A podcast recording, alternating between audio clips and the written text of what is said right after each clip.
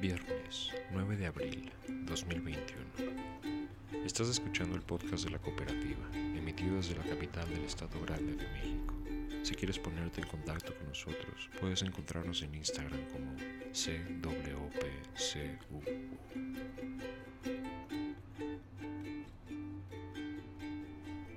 En Pakistán el primer ministro Imran Khan está siendo llamado apologista de la violación después de que culpó el aumento de los casos de agresión sexual a la forma de vestir de las mujeres y a la influencia cultural externa. Desde una protesta en Islamabad, un activista dijo que es indignante que digan que los hombres pakistaníes no pueden controlarse cuando las mujeres están en público sin velo. Dice evidenciar una mentalidad que delata el sexismo, la misoginia y el patriarcado. Piden que el primer ministro se disculpe.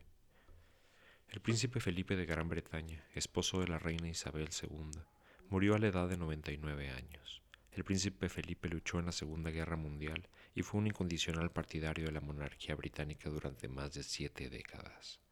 La reina Isabel tiene 94 años y estuvieron casados desde 1947, cinco años antes de que ascendiera al trono. Los primeros ministros irlandés y británico piden poner fin a los disturbios que han sacudido a Irlanda del Norte desde la semana pasada se han incendiado vehículos y los enfrentamientos con la policía han dejado decenas de agentes heridos. Los disturbios se producen debido a Brexit y cómo este afecta las relaciones entre Irlanda del Norte y Gran Bretaña. En Minneapolis continúa el juicio de Derek Chauvin, quien mató a George Floyd arrodillándose sobre su cuello por 9 minutos y 29 segundos. La defensa alega que la muerte fue causada por fentanilo, un opioide más potente que la morfina, el cual ha tomado la vida de cientos de miles de personas en los últimos años, incluidos Prince y Mac Miller. Sin embargo, el mundo entero alega que George murió por falta de oxígeno, dado que sus últimas palabras fueron no puedo respirar, aparte de por favor señor no me mate y mamá. El presidente Biden calificó la violencia con armas en los Estados Unidos como una epidemia y una vergüenza internacional reportan que las armas fantasmas representan aproximadamente un tercio de las armas recuperadas en las escenas del crimen. También pidió al Congreso que prohíba las armas de asalto y los cargadores de alta capacidad, y dijo que los fabricantes de armas deben de ser responsables de las muertes y lesiones resultantes de sus productos. Según él, la única industria en Estados Unidos que no puede ser demandada son los fabricantes de armas. En Texas se está llevando a cabo una investigación sobre las denuncias de abuso infantil, incluida la agresión sexual, que enfrentan los más de 1.300 niños migrantes no acompañados detenidos en San Antonio. Según los últimos datos, se duplicó el número de niños migrantes no acompañados entre febrero y marzo. Nuevo México sigue los pasos de Nueva York y elimina la inmunidad cualificada para sus policías, la cual les protegía de demandas por uso excesivo de la fuerza o algún otro tipo de mala conducta. En Alabama los votos en contra de formar un sindicato en Amazon parecen duplicar a los votos a favor.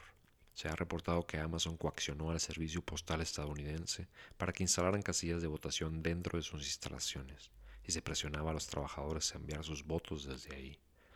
En California del Sur, un hombre armado irrumpió el miércoles en una casa matando a cinco personas, incluidos niños, antes de dispararse a sí mismo. La policía identificó al asesino como Philip Adams, una exestrella de la NFL de 33 años. Adams tenía un historial de lesiones en la cabeza, incluidas dos conmociones cerebrales debido al fútbol. En Nevada, manifestantes contra la guerra han estado liderando acciones pacíficas fuera de la base de la Fuerza Aérea Creech durante toda la semana, bloqueando sus puertas para protestar contra la guerra de aviones no tripulados de Estados Unidos. Este es el espacio publicitario de nuestro podcast. Separa las noticias internacionales de las nacionales, lo que informa Amy Goodman en Democracy Now! y lo que se dice en la conferencia matutina de López Obrador.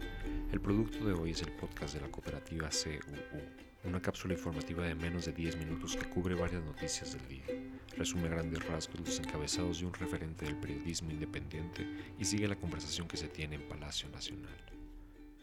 Rosicela Rodríguez, secretaria de Seguridad Pública, informó sobre los protocolos de protección a candidatos de todos los partidos.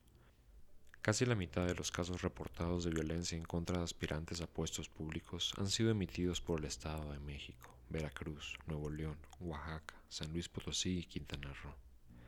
La intención es impedir que el crimen organizado imponga a sus candidatos.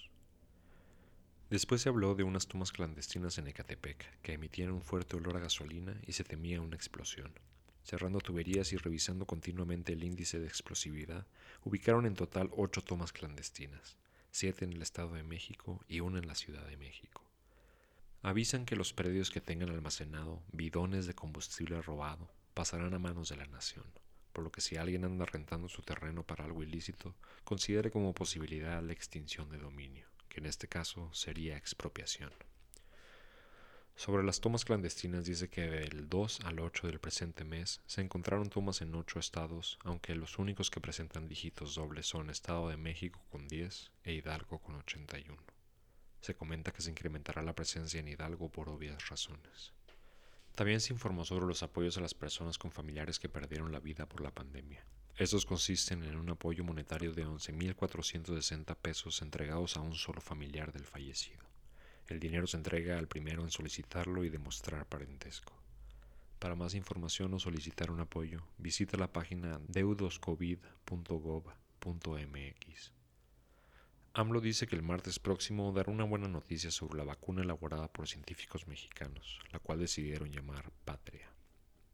Le preguntan a AMLO que qué acciones se implementan especialmente para evitar la trata de mujeres y si propondría alguna estrategia o campaña para fomentar las nuevas masculinidades con el objetivo de que la mujer deje de ser vista como un objeto.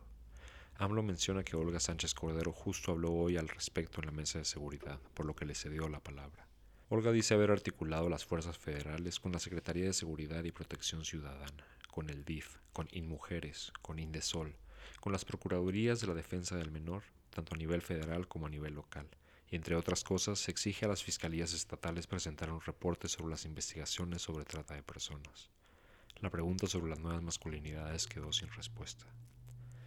Le preguntan a AMLO si dará respuesta a la demanda que le hacen médicos privados desde el Zócalo sobre la aplicación de la vacuna COVID, a lo que AMLO dice que se dará preferencia al personal educativo para regresar a clases presenciales lo más pronto posible para evitar que los niños sean bombardeados por mensajes de aparatos electrónicos, cuyos contenidos van orientados al individualismo y a la violencia. Le preguntaron qué le parecía que el agua embotellada de medio litro estuviera a 55 pesos en los aeropuertos, y AMLO dice que el lunes hablará al respecto a la Profeco. AMLO refrendó su compromiso de contener los precios de los combustibles, pues dice el precio de todo está anclado a ellos le transmiten a AMLO la petición de exbraceros de recibir sus ahorros robados por gobiernos anteriores. AMLO, después de hablar del saqueo neoliberal y el FOBAPROA, ofrece que ya no seguirá ese robo y que dentro de las posibilidades económicas se reparará el daño. Dice hay muchos casos similares y destaca uno donde se despidió a 40.000 trabajadores de luz y fuerza del centro. Termina citando a Benito Juárez, nadie está obligado a lo imposible.